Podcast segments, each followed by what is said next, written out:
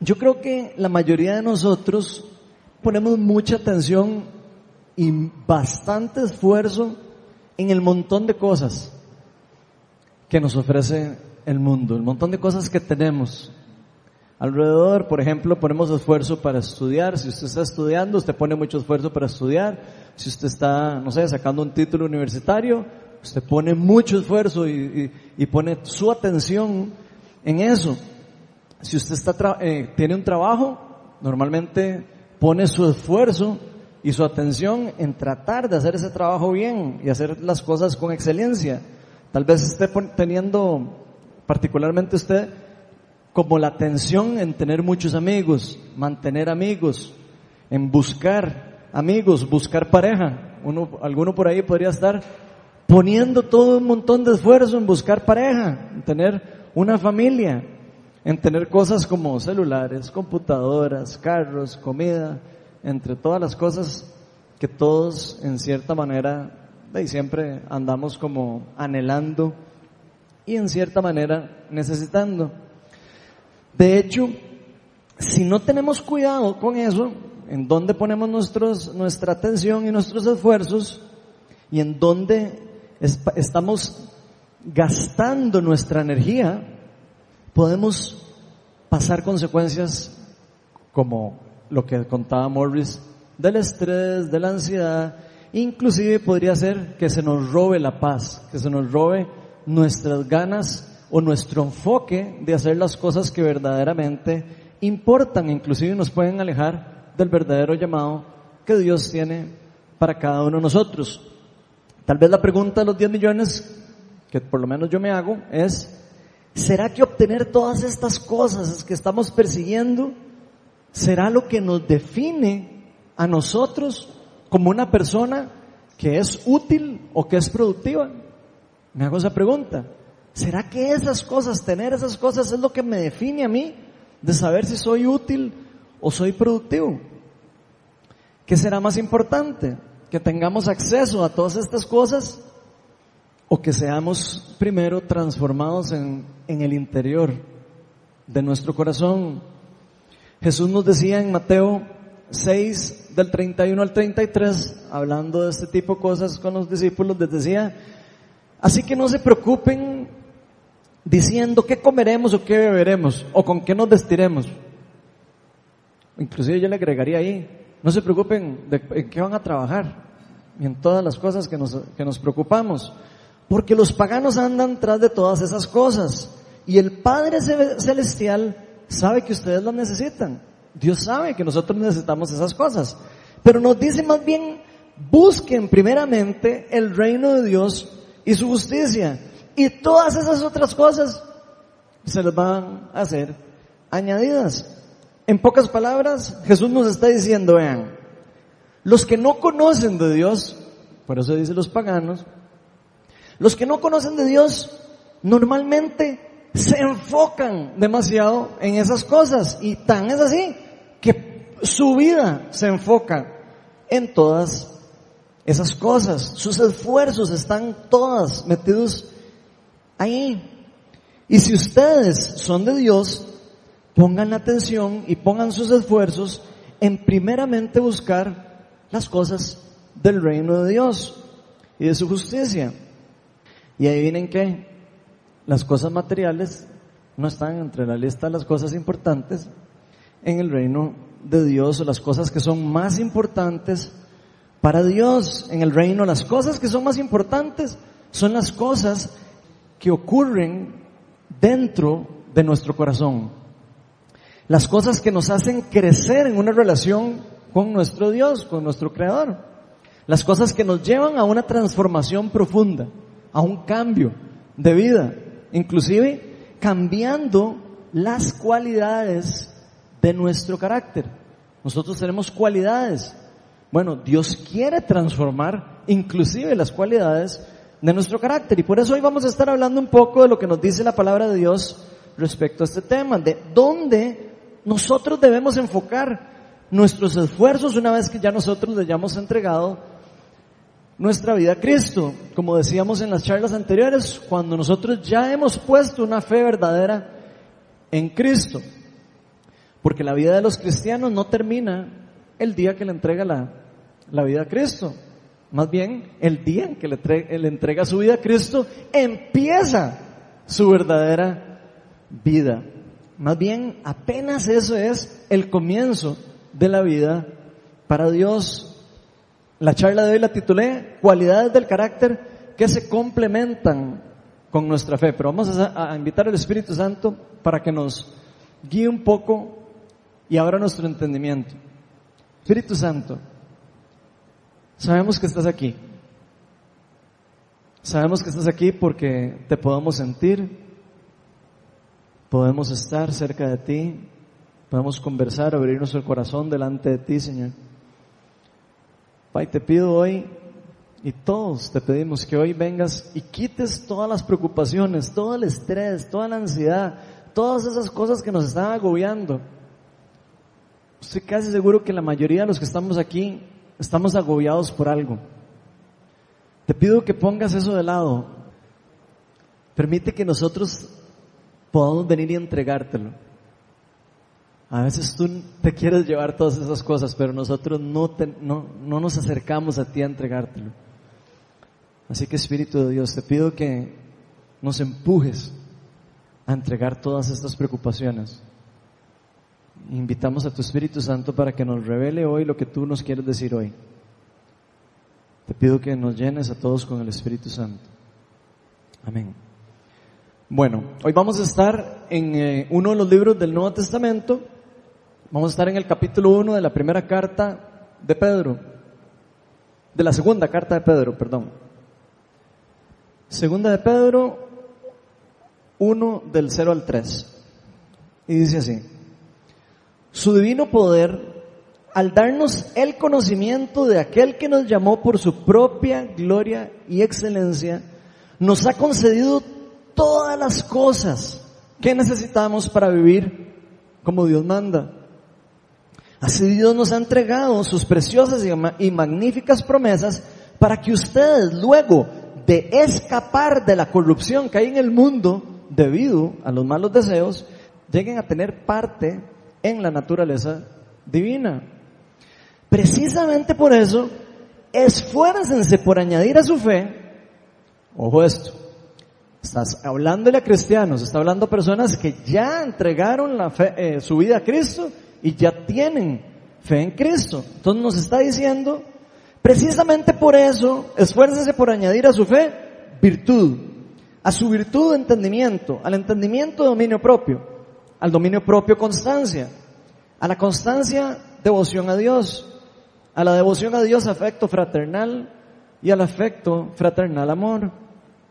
Porque todas estas cualidades, si abundan en ustedes, los harán crecer en el conocimiento de nuestro Señor Jesucristo y evitarán que sean inútiles e improductivos. En cambio, el que no las tiene es tan corto de vista que ya ni ve y se olvida que ha sido limpiado de sus antiguos pecados. Por lo tanto, hermanos, esfuércense más todavía por asegurarse del llamado de Dios, que fue quien nos eligió. Si hacen estas cosas, no caerán jamás y se les abrirán de par en par las puertas del reino eterno de nuestro Señor y Salvador Jesucristo. Entonces ese es el pasaje que vamos a estar hoy estudiando y lo primero que me llama a mí la atención de lo que dicen estos versículos es que es por medio de la intervención divina de Dios, no porque ustedes ni yo tengamos la habilidad para hacerlo, por medio de la intervención de Dios y por medio de su mismo poder, como nos dice el pasaje al inicio, es que se nos ha dado acceso a todas las bendiciones y a todas las promesas del reino de Dios. O sea, que Dios por medio de Cristo nos ha dado absolutamente todo lo que usted y yo necesitamos para vivir la vida como Él quiere que nosotros la vivamos. Que vivamos la vida como Él nos manda. A veces creemos que no lo tenemos. Y la palabra nos dice que Él ya nos ha dado absolutamente todo lo que necesitamos para eso. Por supuesto, esto solo es posible por medio del Espíritu Santo quien vive dentro de los creyentes, todos los que hemos puesto la fe en Cristo. Y Dios hace esto por gracia.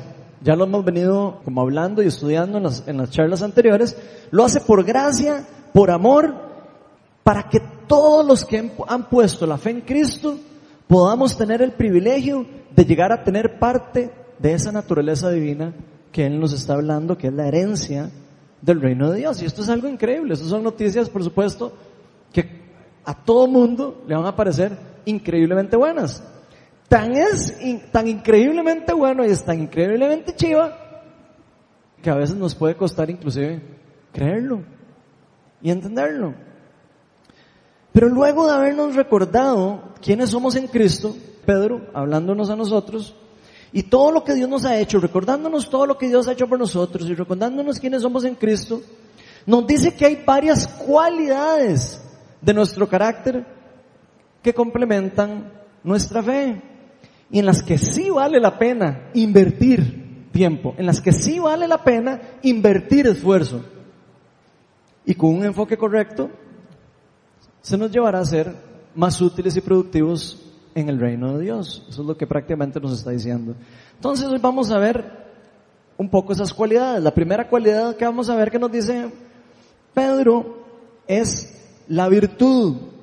Nos dice en segunda de Pedro 1, versículo 5, dice, precisamente por eso esfuércese por añadir a su fe virtud. Y lo primero que uno se pregunta es, bueno, ¿qué es eso de virtud? O sea, suena como muy poético, pero ¿qué es eso? Voy a pedir ahí que me pongan la definición de virtud. La primera definición dice fuerza, vigor o valor.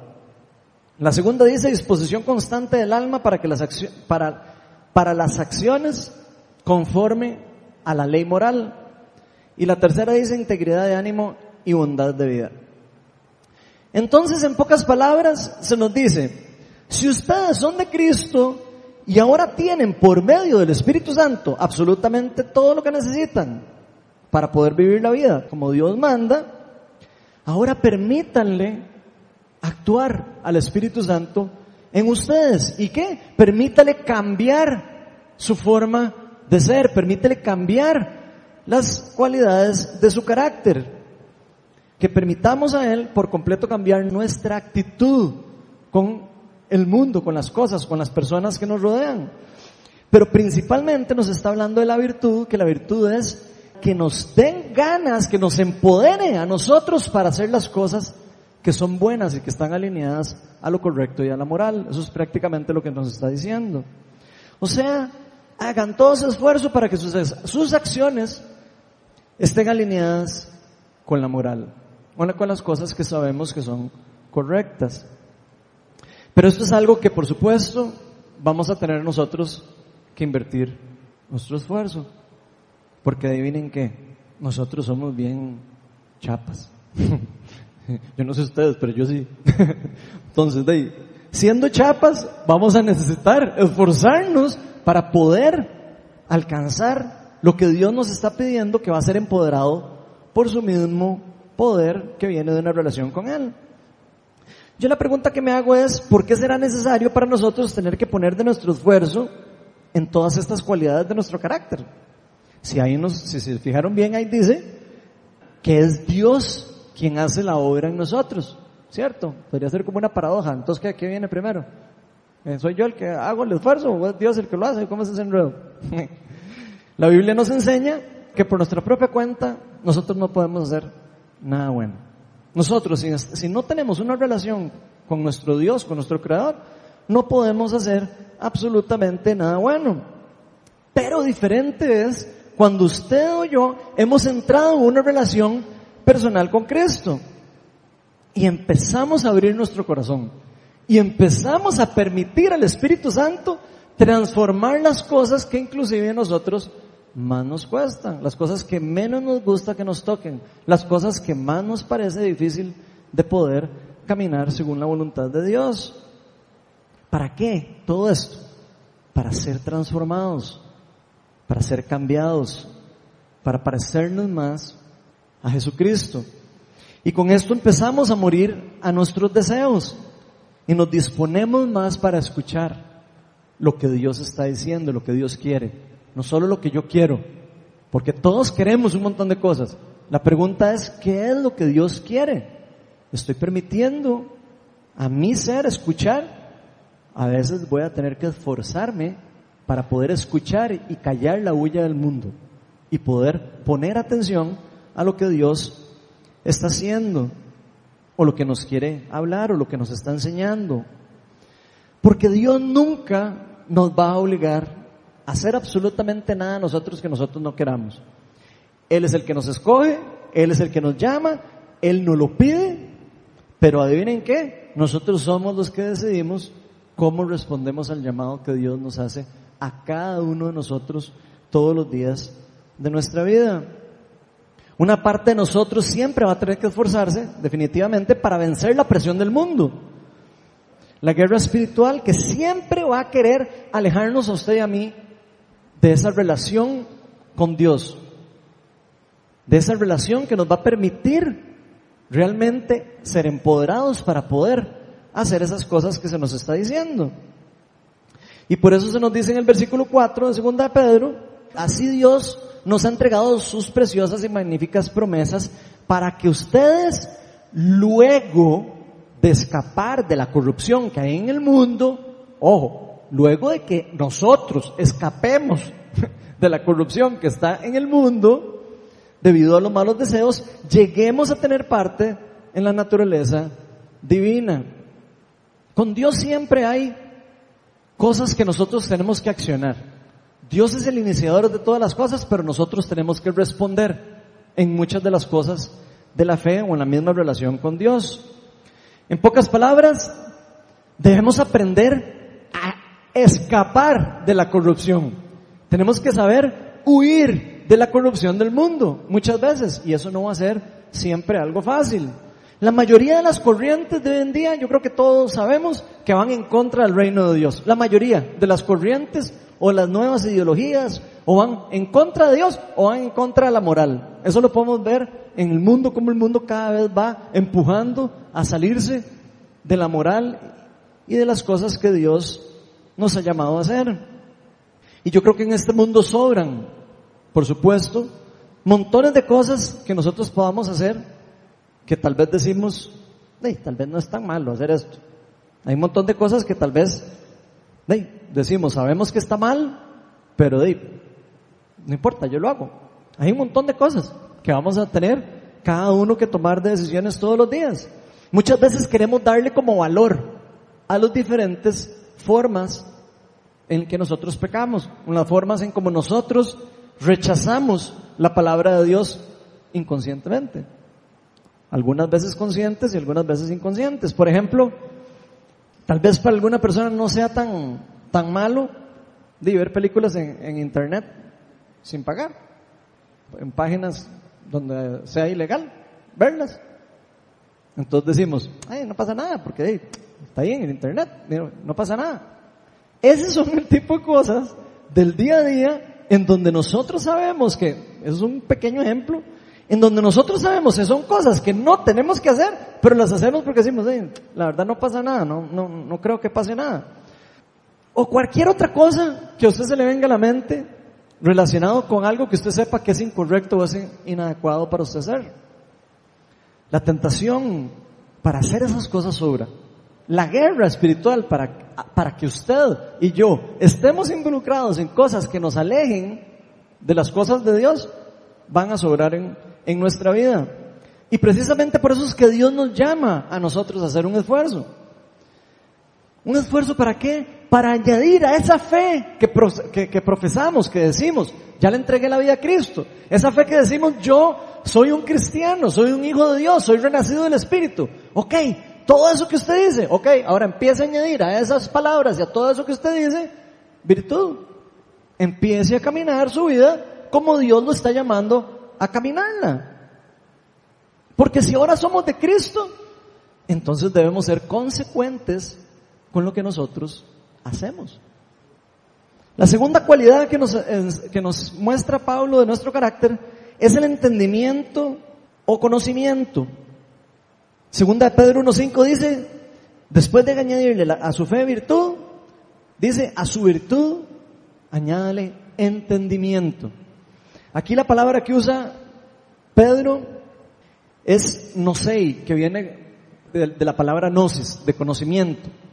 Pero esta palabra nosei, particularmente, significa en español algo más parecido como con conocimiento personal de algo. Algo que usted conoce y que es suyo. Algo, un conocimiento particular respecto a algo.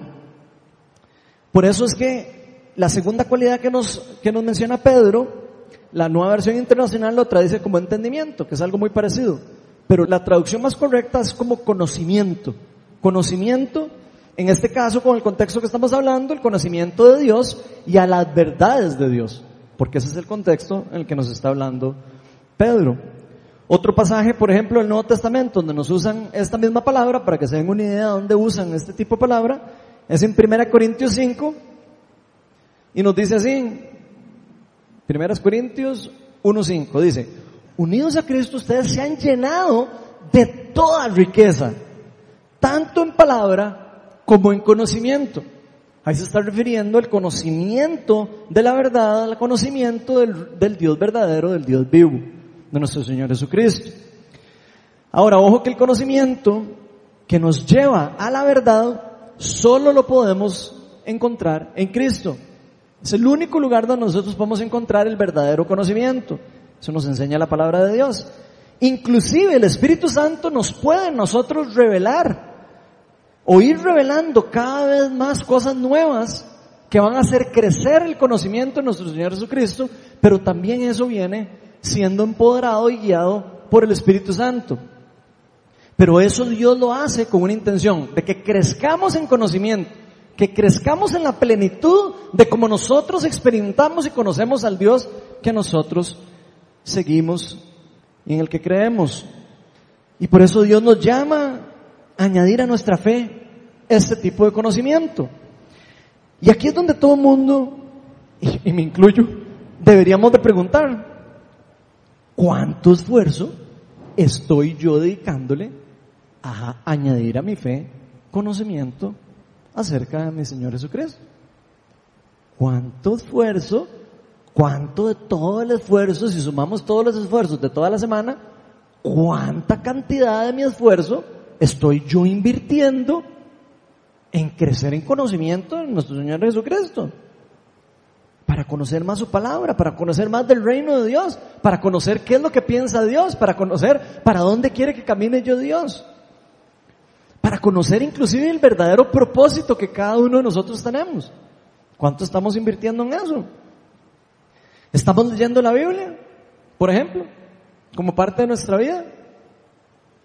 Porque ponemos mucho esfuerzo en estar en Facebook metidos, ponemos mucho esfuerzo en ver noticias, ponemos mucho esfuerzo en estar discutiendo con la gente de política, estamos, ponemos mucho esfuerzo en ver cómo está la economía y en preocuparnos cómo vamos a hacer este negocio y cómo vamos a hacer el otro. Sí, en eso invertimos mucho tiempo. Pero ¿cómo nosotros o cuánto de nuestro tiempo lo estamos invirtiendo nosotros en crecer en el conocimiento de nuestro Señor Jesucristo? ¿Realmente le estamos dedicando un tiempo importante para complementar nuestra fe con el conocimiento de Dios? Por ejemplo, podría usted hacerse una pregunta en este momento. ¿Está, usted asistiendo a un discipulado en la iglesia? ¿O está asistiendo a un estudio bíblico?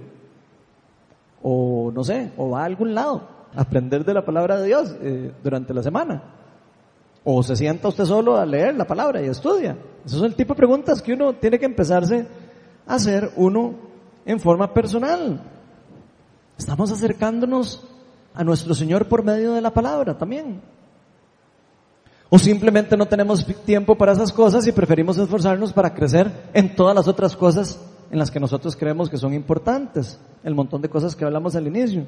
Y estamos tal vez dejando de último las cosas que son más valiosas de último, el último tiempo, lo que me sobra, lo que quedó como el sobro de la mesa, lo estamos dejando para las cosas que son realmente importantes para nosotros.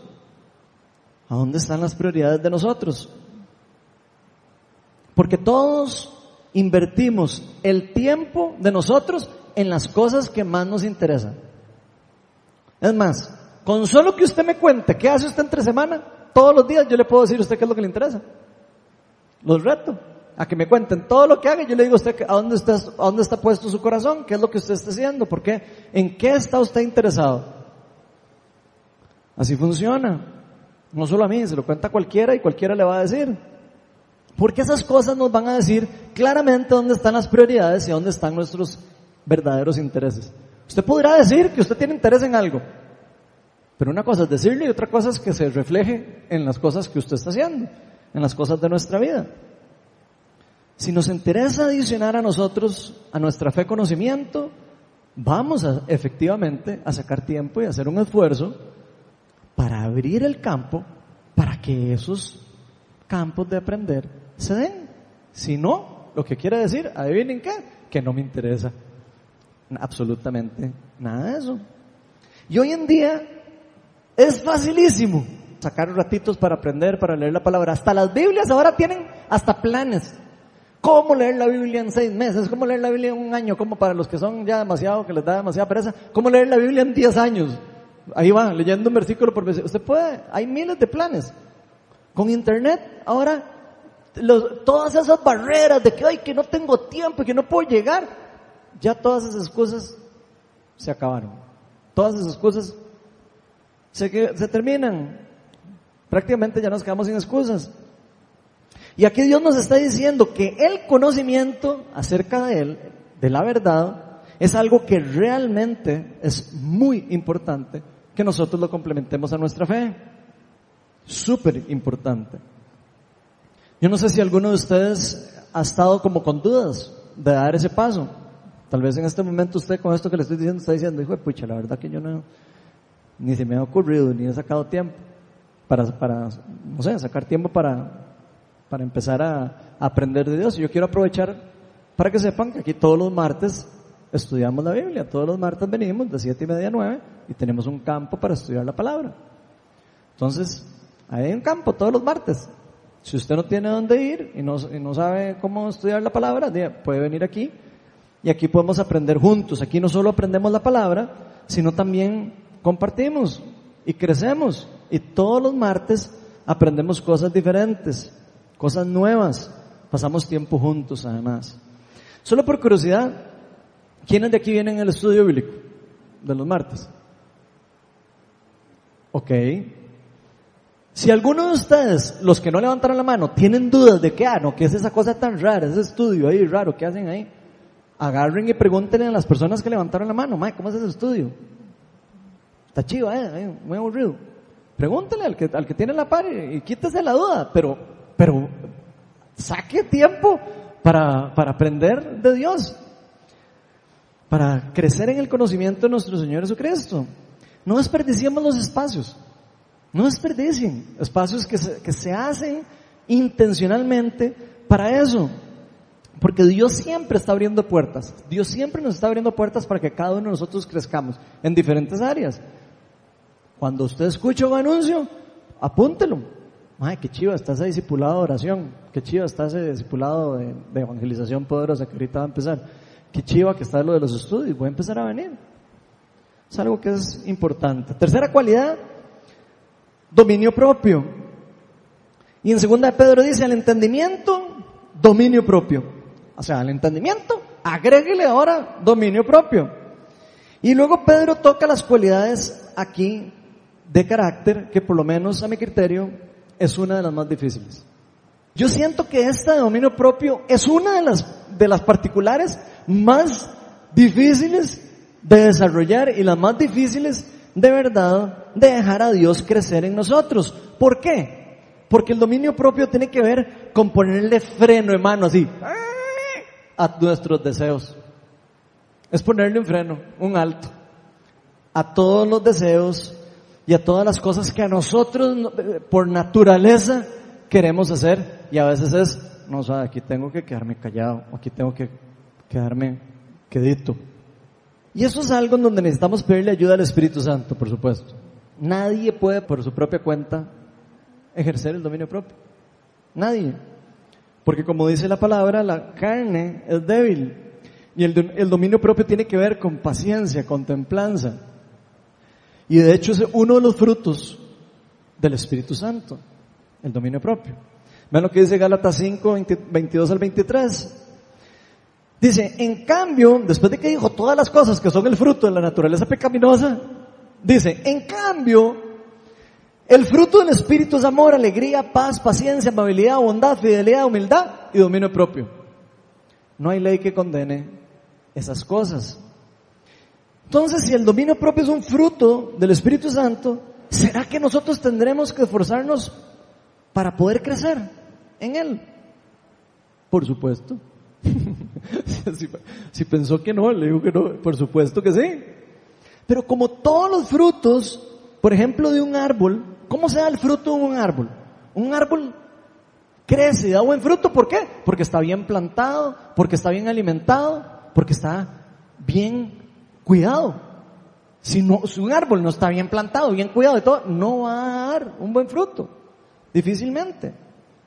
Y para nosotros lo equivalente a ese estar bien plantado, a ese bien cuidado, es estar conectados a la vid. Jesús lo decía, el que no está pegado a la vid se seca. ¿Y la vid quién es? Cristo. Tenemos que vivir conectados a Cristo, tenemos que vivir en comunión con Él, caminando de la mano con Él.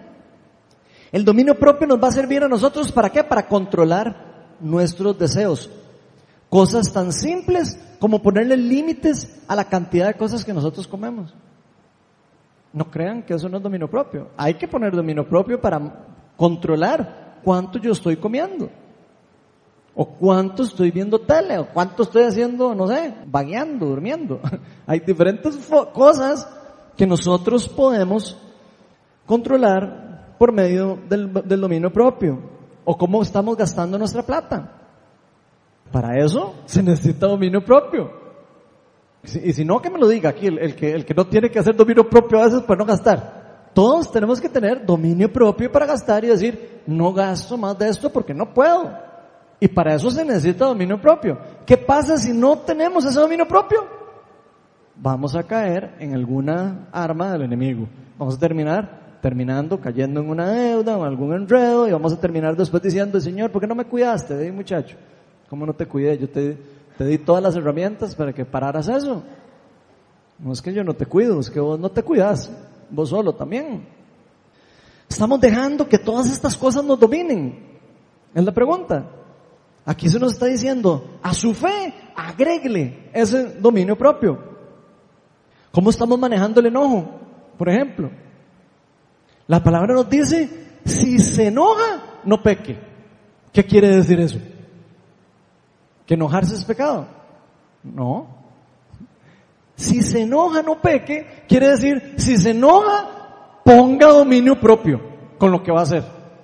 Ponga el freno mano, porque usted ahora está enojado. Cuando usted está enojado, lo que necesita es dominio propio para esperar a que se le pase el berrinche, o el enojo, o la ira, o lo que sea. Jesús se enojó cuando él llegó al templo y estaban todo el mundo vendiendo cosas en el templo. Nosotros nos podemos enojar. La diferencia es cómo nosotros estamos controlando el enojo, si estamos teniendo dominio propio en la forma como nosotros estamos dejando que el enojo nos controle. El dominio propio tiene que ver con cómo manejamos y controlamos en general todas nuestras emociones. Todas las emociones hay que ponerles dominio propio. Todas, absolutamente todas.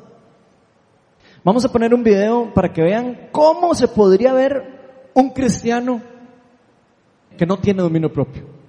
¿Ok? Imagínense que usted es ese, que sale. Es un hombre típico, considerado un buen ciudadano y de inteligencia normal. El señor Cordero no lastimaría ni a una mosca ni a una hormiga.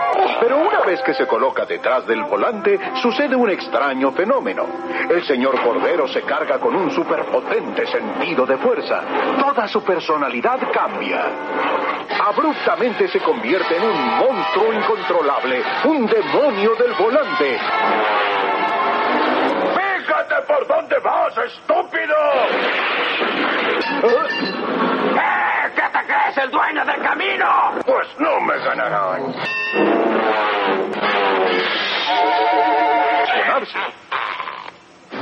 Ahora, el señor León de la Rueda vuelve a ser el señor Cordero, peatón. A menudo se ha dicho que un peatón cruzando una calle es un tonto.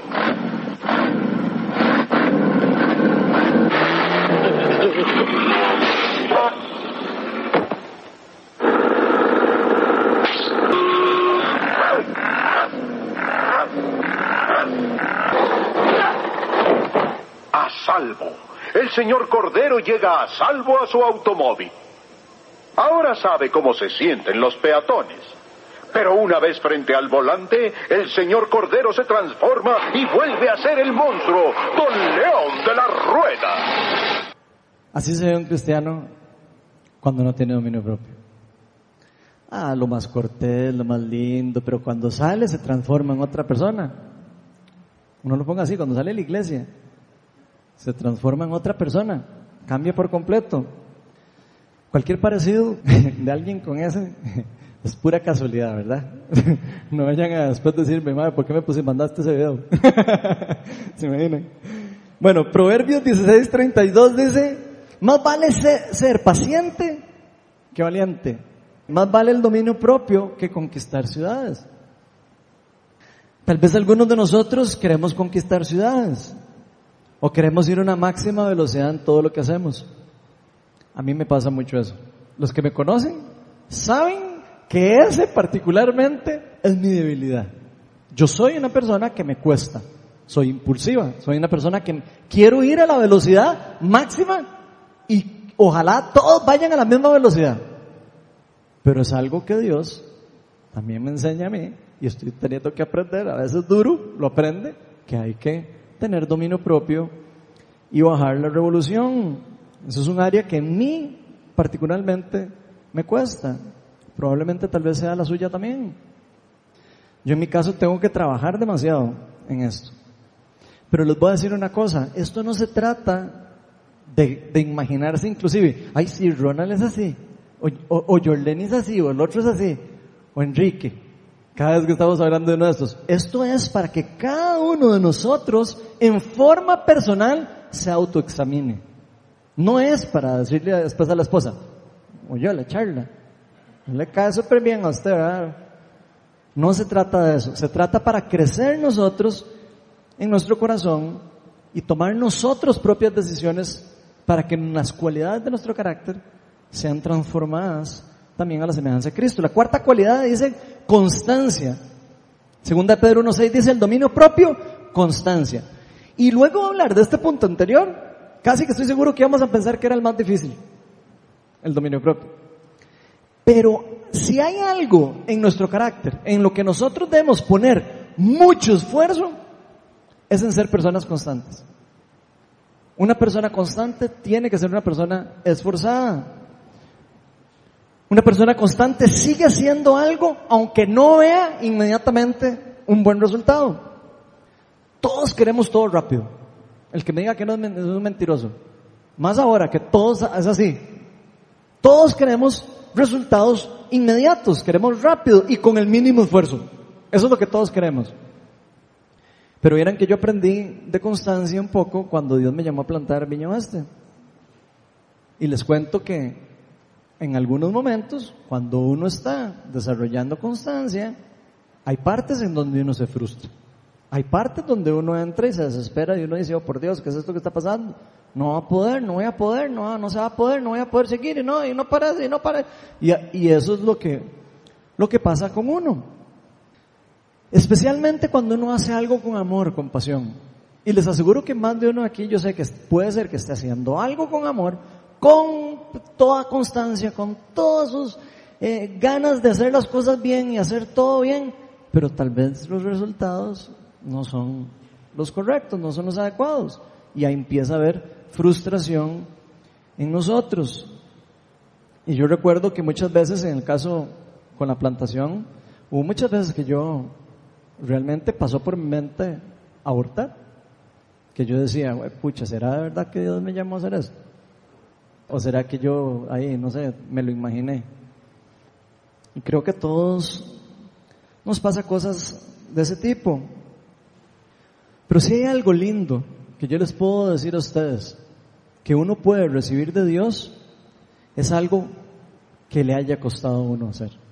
algo en lo que usted haya tenido que ser constante, algo en lo que usted haya tenido que poner la fe en Dios y decirle, ok, parece un pantano, parece terrible, parece nada bueno, pero yo sé que esa es la tierra prometida. Es algo increíble cuando nosotros logramos pasar esa etapa de vencer el temor de fracasar los planes que Dios tiene para nosotros. Pero luego de ser obedientes y constantes, Dios cuando llama, Él va a hacer su obra en cada uno de nosotros. Vean lo que dice Santiago 1 del 2 al 4. Dice así, hermanos míos, considérense muy dichosos cuando tengan que enfrentarse con diversas pruebas. Pues ya saben que la prueba de su fe produce constancia. Y la constancia de, llevar a feliz término la obra para que sean perfectos, íntegros y sin que nada le falte. Entonces yo quiero que me digan la verdad. ¿Quiénes aquí cuando oran le dicen a Dios, ah, Padre, papito, mándame una mega prueba porque quiero desarrollar constancia? ¿Quién? Nadie. Nadie, absolutamente nadie le ora hacia Dios. Sería como una locura. Es necesario crecer en constancia. Pero para crecer en constancia se necesita prueba. Se necesita estar sometido a cierta presión. La constancia es algo que normalmente se desarrolla bajo estas circunstancias, bajo presión. La constancia se desarrolla sosteniendo una carga por largo, tiempo. Más o menos así funciona. Es algo parecido a un músculo espiritual. Como los que hacen pesas. ¿Quiénes aquí van al gimnasio y hacen pesas? Ok. Ustedes han visto que siempre cuando un muchacho que hace pesas y, de verdad le pone, ¿verdad? Las pesas, siempre tiene atrás al entrenador. El entrenador está atrás, ¿para qué? No para que le caiga la pesa en la cabeza. Eso es una de las razones. Pero la segunda es para que cuando ya él no puede ya levantar la pesa, el entrenador le ayude. ¿Por qué? Porque es en esos momentos donde el músculo más se desarrolla. En los momentos cuando, la, cuando usted ya no puede, ya no puede, ya no puede, y usted llega y puede hacerlo, el músculo crece. Vayan y le preguntan a cualquier persona que sepa de gimnasio, se van, a, se van a dar cuenta que sí funciona. Es parecido con la constancia con nosotros. Si nosotros somos constantes, logramos desarrollar disciplina, ¿o no? Las personas constantes son personas disciplinadas. Y la disciplina luego nos va a terminar ayudando a nosotros a organizarnos, a enfocarnos en las cosas que consideramos como prioridad. Cuando nosotros no estamos sacando el tiempo para hacer cosas, la constancia y la disciplina nos va a poder ayudar a ordenar y decir, no, no, son toque. Esto es lo más importante y aquí lo voy a poner en el calendario. Y meto en el calendario lo que quiero hacer. Eso se llama ser constante. Algunos usan la disciplina para estudiar, otros la usan para hacer ejercicios, pero ¿cuántos usamos la disciplina para realmente crecer en las cosas de Dios? ¿Cuántos de nosotros nos esforzamos para añadir a nuestra fe constancia? ¿Cuántos de nosotros estamos realmente dispuestos a seguir el llamado de Dios sin importar lo difícil que parezca? Eso es algo en lo que estoy seguro que absolutamente todos tenemos que trabajar. La quinta cualidad es devoción a Dios. Y esa palabra es Eusebia. Y esa palabra significa piedad, devoción a Dios o sumisión a Dios. Y eso es importante, que más o menos eh, entender qué es lo que significa. Yo no sabía, por ejemplo, que la piedad significa devoción a Dios. Busquen el significado de, piedad en español y van a ver qué significa eso también. Y vieran que yo no, yo no creo que sea casualidad que después de la constancia, después de dominio propio, después de constancia, Pedro mencione la devoción a Dios. Porque les voy a decir una cosa, la devoción a Dios y cuánto tiempo nosotros pasamos con Él, cuánto tiempo nosotros realmente pasamos en una relación verdadera con Él, cuánto tiempo pasamos a solas con Él, es una de las cosas más importantes para nuestra vida cristiana. Y para eso también se necesita constancia. Así que no es casualidad que esté ahí. Y aquí aclaro que no todos somos iguales, antes de que empiece a ver el de la par. No todos somos iguales. No todos pasamos tiempos con Dios de la misma forma. Puede ser que su esposa sea una persona visual y le guste leer mucho la palabra de Dios y le guste mucho estudiar la, palabra y todo eso y pase horas estudiando la palabra. Puede ser que usted sea más sensorial y sea usted una persona que le gusta más como estar adorando y orar, estar orando con Dios, estar en comunicación con Él. Son formas de comunicación diferentes, pero ambas son formas valiosas. Y por eso es que en Viña Oeste, por lo menos aquí tratamos de abrir campos para esas dos formas. Estudiar la palabra en forma visual y también pasar tiempo en devoción con Dios, en adoración.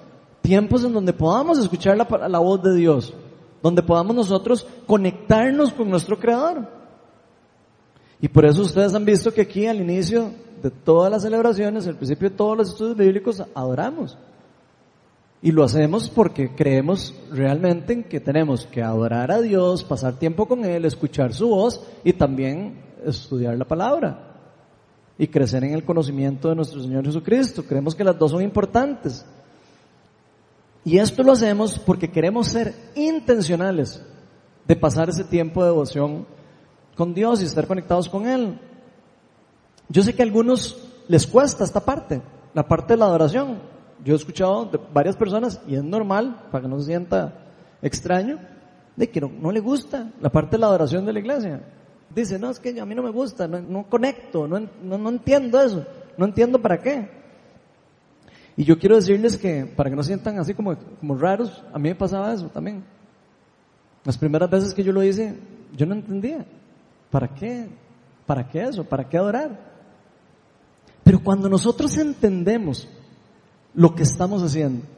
Cuando entendemos lo que está pasando, cuando entendemos que estamos abriendo un espacio de comunicación con Dios, por supuesto que todo cambia. Podemos cerrar nuestros ojos, rendirnos delante de Él, escuchar lo que Él quiere decir. Tal vez nos conteste algo que nosotros hemos estado preguntando. Nos podemos venir y rendir delante de Él y decirle, Señor, estoy fallando en esto o en el otro. Y yo necesito que me ayudes. Podemos sentir su presencia. Sentir la presencia de Dios es importante. Si usted nunca ha sentido la presencia de Dios, en esos momentos usted puede pedirle al Espíritu Santo, Espíritu Santo, yo quiero sentirte, yo quiero conocerte. Casi que se lo garantizo que el Espíritu Santo lo va a tocar y le va a hablar y le va a decir a su forma. Cada quien lo siente en forma diferente, lo experimenta en formas, distintas.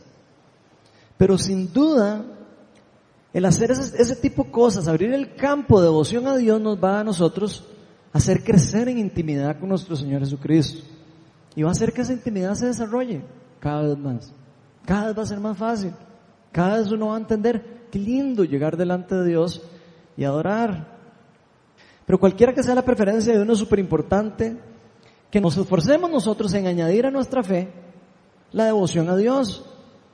Y por eso yo quiero retarlos. Si hay alguno que nunca ha podido conectar en la adoración, yo quiero retarlos a que la próxima vez que haya adoración, usted ponga una, una actitud de un corazón rendido delante de Dios. Y le diga, y se olvide de los que están a la par. Eso es lo primero. Usted se olvida de que está a la par y usted se imagina que usted está solo en el cuarto, cierra sus ojos y abre su corazón y le dice, Señor, aquí estoy. ¿Qué quieres de mí? Los voy a retar a que hagan eso. Para que puedan empezar a, sentir la presencia de Dios. Si hay algo que puede cambiar por completo la experiencia y la fe de uno, es saber que Dios es verdadero y que, y que existe. Y que lo podemos sentir, que lo podemos experimentar. Eso cambia absolutamente todo. Porque ya deja de ser religión, empieza a ser relación con nuestro Creador. La sexta cualidad Dice amor fraternal y la palabra en griego es Filadelfia o filia. Eso es un tipo de amor. Si ustedes estudian en griego, el amor tiene diferentes formas de escribirse en griego. Esta que usa en este, en este amor fraternal es Filadelfia y filia. Y está en segunda de Pedro 1.7 dice, a la devoción a Dios afecto fraternal. Luego se nos dice que nos esforcemos por añadir a nuestra fe amor fraternal, porque luego de tener una relación vertical con Dios, una vez que nosotros estamos en una relación vertical con Dios, sin duda se van a empezar a desarrollar las relaciones horizontales con los demás. Eso es fijo. Una vez que uno entra en una relación con Dios, las relaciones horizontales empiezan a crecer, empiezan a ser transformadas también. Y este es el tipo de amor que es solidario. No es el amor de enamorarse, no, es el amor de ser solidario, que nos lleva a ser vínculos de hermandad, que nos hace preocuparnos por los demás. Ese es el tipo de amor que nos está describiendo aquí Pedro. El que nos lleva a amar a los demás como a nosotros mismos. Que nos hace preocuparnos por la persona que está a la par. Y amarlos. Es el tipo de amor que construye relaciones sanas y que nos lleva a compartir en comunidad, en familia. El amor fraternal nos llevará siempre a buscar el bien común y a respetar los unos a los unos a los otros o a los demás. Romanos 12 dice, ámense los unos a los otros con amor fraternal. Y es este mismo amor, respetándose y honrándose mutuamente. Entonces el amor fraternal se trata de respetar y honrar a las personas que tenemos a la par, si estamos bajo el liderazgo de alguien, por ejemplo, respetar a esa persona, honrarla, entendiendo que podemos pensar diferente que la persona. O si usted está a cargo de una persona en el trabajo, usted tiene que aprender a honrar a su jefe y respetarlo, aunque piense diferente de su jefe. Lo mismo pasa con los cristianos. Y si somos líderes, también tenemos que tener claro que las personas que Dios puso bajo nosotros también son diferentes a nosotros. Tenemos que aprender a verlos como lo valiosos que son. Porque a los líderes a veces nos pasa que queremos algo y, no podemos ver el oro de las personas. Así que es importante para los dos lados, para el que es líder, para el que no es líder, o el que está abajo, o el que está arriba. Es indiferente para los dos. Ambos deben honrarse mutuamente. Eso es una regla como general. Todos deberíamos de honrarnos y respetarnos mutuamente. Y este tipo de amor siempre va a llevarnos a unir nuestros dones, nuestras habilidades. Este tipo de amor no se trata de que, uy, que yo soy un galleta en esto y usted no. Al revés. Se trata de, yo tengo este don y usted tiene este y ok, yo le voy a ayudar a desarrollar el suyo. Porque yo tengo que darle a usted de lo que yo, de lo que yo tengo. Dones, habilidades pensando siempre en la construcción del bien común de la comunidad, podríamos decirle también, no solo para el bien individual. Ese no es el tipo de amor, el de yo, yo y yo, es el amor de querer siempre construir en un conjunto grupal. Primera Pedro 3.8 dice, en fin, vivan en armonía los unos con los otros, compartan penas y alegrías, practiquen el amor fraternal sean compasivos y humildes. Entonces el amor fraternal es algo que, adivinen qué, vamos a tener que practicar, vamos a tener que esforzarnos. Es parecido a la fe, es acción, se vive. Hay que dejar a Dios desarrollarla en nosotros. Hay que permitirle que se desarrolle el amor fraternal. Decirle a Dios, Señor, ayúdame a desarrollar el amor fraternal. Para poder vivir en armonía con los otros. ¿Vivir en armonía con otras personas es algo fácil? No. No es fácil. No es fácil. Y por eso precisamente es que tenemos que hacer esfuerzo. Porque todos somos diferentes. Y aunque algunas veces nos cueste, si ponen, pero si nosotros ponemos a Dios primero, si usted tiene en mente de que todas las relaciones que usted tiene y todo, primero está Dios y después está usted, usted va a ser más fácil usted poder amar a los demás y poder decir, sí, la verdad es que no importa yo, lo que importa es el bien común. Vamos a aprender a amar y a respetar a todos los que nos rodean. Porque adivinen que nosotros fuimos hechos para amar, fuimos hechos para servir, fuimos hechos para acompañar a otros, en las buenas y en las malas, por si acaso. No solo cuando la persona me cae bien, no solo cuando todo está saliendo bien. En las buenas y en las malas. En las dos nos mantenemos humildes. Y nunca dejando de ser compasivos con la persona que está necesitando algo. con la persona que está sufriendo, la persona que necesita ayuda. Especialmente hay que tener mayor cuidado con las personas que más lo necesitan. La séptima cualidad es el amor, pero ya no es el amor, este amor que estábamos hablando hace un rato. Este amor es el amor ágape. Esa es la palabra en griego, agapen, que viene de ágape. Segunda Pedro 1.7 dice, al afecto fraternal añádele amor. Y ya para finalizar, no es algo raro que el último ingrediente o las últimas cosas de la lista que está pidiendo Pedro aquí sea este tipo de amor. No es casualidad. Porque este amor es el amor incondicional. Es el mismo amor con el que Dios nos ama a nosotros. Es el mismo amor por el que Cristo vino al mundo para rescatarnos de nuestros pecados y que nos recibe en el reino. Vean lo que dice Jesús en Juan 17, 26. Eso es Jesús orando al Padre. Y dice, yo les he dado a conocer quién eres. Le está orando a su papá porque él tenía devoción. Sacaba su rato para, para tener devoción con Dios. Yo les he dado a conocer quién eres y seguiré haciéndolo. No importa que pareciera que nadie quiera escuchar. Escuchen la forma en como Jesús actuaba. Y seguiré haciéndolo para que el amor, esta palabra ágape, para que el amor con que me has amado esté en ellos. Ya no solo esté en mí, sino esté en ellos. Y yo mismo esté en ellos. Y este tipo de amor ya no se trata de ese bien común, se trata de un amor profundo, un amor sin condición, como dice la canción. Un amor que no pide nada a cambio. No es un amor de que yo te doy y usted me da. No, es un amor que da sin importar lo que, cómo se devuelva. Es el amor que lo da todo sin pedir absolutamente nada. Es el tipo de amor que tiene que haber en las relaciones con todas las personas. Yo no soy amigo de alguien por, compromiso o por, por interés. Eso sería un amor falso. Sería hipocresía. Eso. El amor verdadero no pide nada a cambio. No pide absolutamente nada a cambio. Lo da porque lo podemos dar porque lo recibimos de Dios. Y es el mismo amor que Cristo nos llama a nosotros reflejar acerca de Él. Este tipo de amor también es uno de los frutos del Espíritu Santo. Y es el tipo del cual, del carácter que todos los cristianos estamos llamados a experimentar. Es el tipo de amor que no puede faltar en nuestra vida. Ven lo que dice 1 Corintios 13, del 1 al 3. Este es todo un capítulo que habla un poco de esto.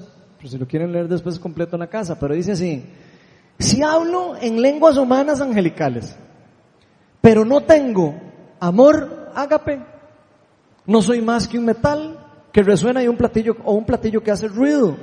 Si tengo el don de profecía, qué galletas, un madre que recibe palabra de Dios y todo. Oigan, más o menos ese es el contexto. Si tengo el don de profecía y entiendo todos los misterios y poseo todo el conocimiento, ya he ido a todos los estudios bíblicos, ya conozco todo, si usted creyera que está así, y si tengo una fe que puede mover montañas, inclusive, la fe verdadera, ¿verdad? No la fe falsa, la que vimos, la verdadera, la que mueve montañas. Pero me falta amor. No soy nada. Así de, de real. De nada me sirve a mí todo lo demás si no tengo el amor incondicional de Dios en mí. Si reparto entre los pobres todo lo que tengo, Ah, yo regalo todo a, las personas que necesitan ayuda. Y si entrego mi cuerpo para que lo consuman las llamas, hasta yo me entrego como sacrificio. Pero no tengo amor, nada gano con eso. No sirve absolutamente de nada. Ni la religión, ni el conocimiento, ni nada sirve de nada si no tenemos nosotros amor. Así que es algo que tenemos que pedirle al Espíritu Santo que trabaje en nosotros. En pocas palabras, podemos tener todas las cosas del mundo. Usted puede tener todas las cosas, las riquezas, todas las cosas del mundo. Pero sin el amor agape, no servimos para nada. Estamos gastando el aire, como dicen. Si no tenemos amor, nada de lo que hacemos sirve para nada. Podemos plantar iglesias, podemos hacer to- todo lo que usted quiera. Si usted no tiene amor, o yo no tengo amor, no estamos en nada. Y creo que esto es muy importante para nosotros, porque Pedro al terminar de exponernos toda la, importancia de crecer, de añadir a nuestra fe todas estas cualidades de nuestro carácter, o que complementan nuestra fe, cierra dejándonos una advertencia. Y con esto vamos a cerrar. Segunda de Pedro 1.9 dice, en cambio, el que no las tiene, está hablando de todas estas cualidades, ¿verdad? Todas las cualidades que acabamos de leer. Dice, en cambio, el que no las tiene es tan corto de vista que ya ni ve y se olvida que ha sido limpiado de sus, antiguos pecados. Entonces, aquí Dios nos está queriendo nosotros de- decir algo.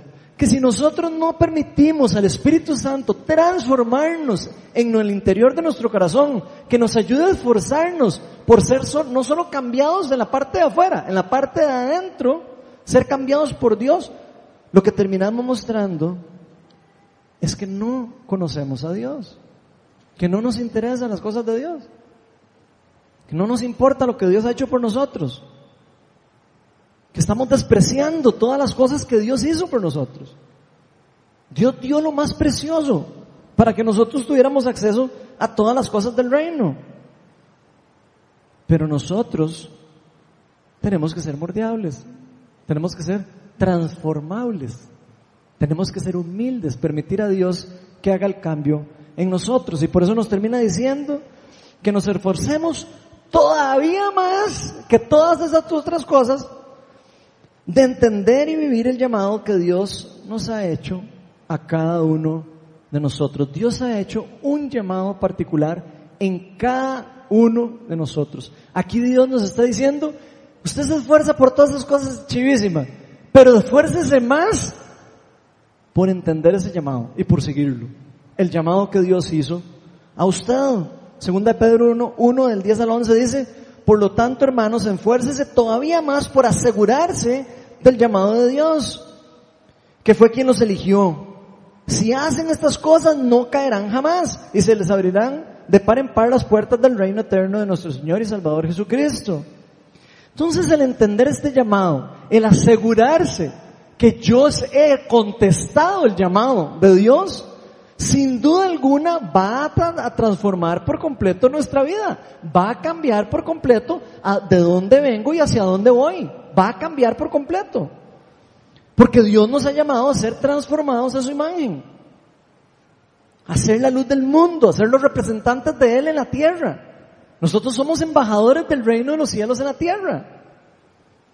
Y si nosotros logramos entender lo que Él ya hizo con nosotros, la identidad que tenemos como hijos, todas las cosas que Él nos ha dado, las promesas, los regalos, los dones, todas las regalías de Dios, cuando nosotros podemos entender eso, nos podemos empoderar para poder seguir nuestro verdadero llamado, seguir el verdadero propósito para lo que nos llamaron. Y eso adivinen qué, va a hacer que no caigamos jamás. Porque aunque se vea el pantano ahí, usted va a seguir. Es que a mí me llamó Dios, a mí me llamó Dios para allá. Y yo voy a llegar aunque tengan que pasar por las culebras y los pantanos y las cosas que hayan al frente.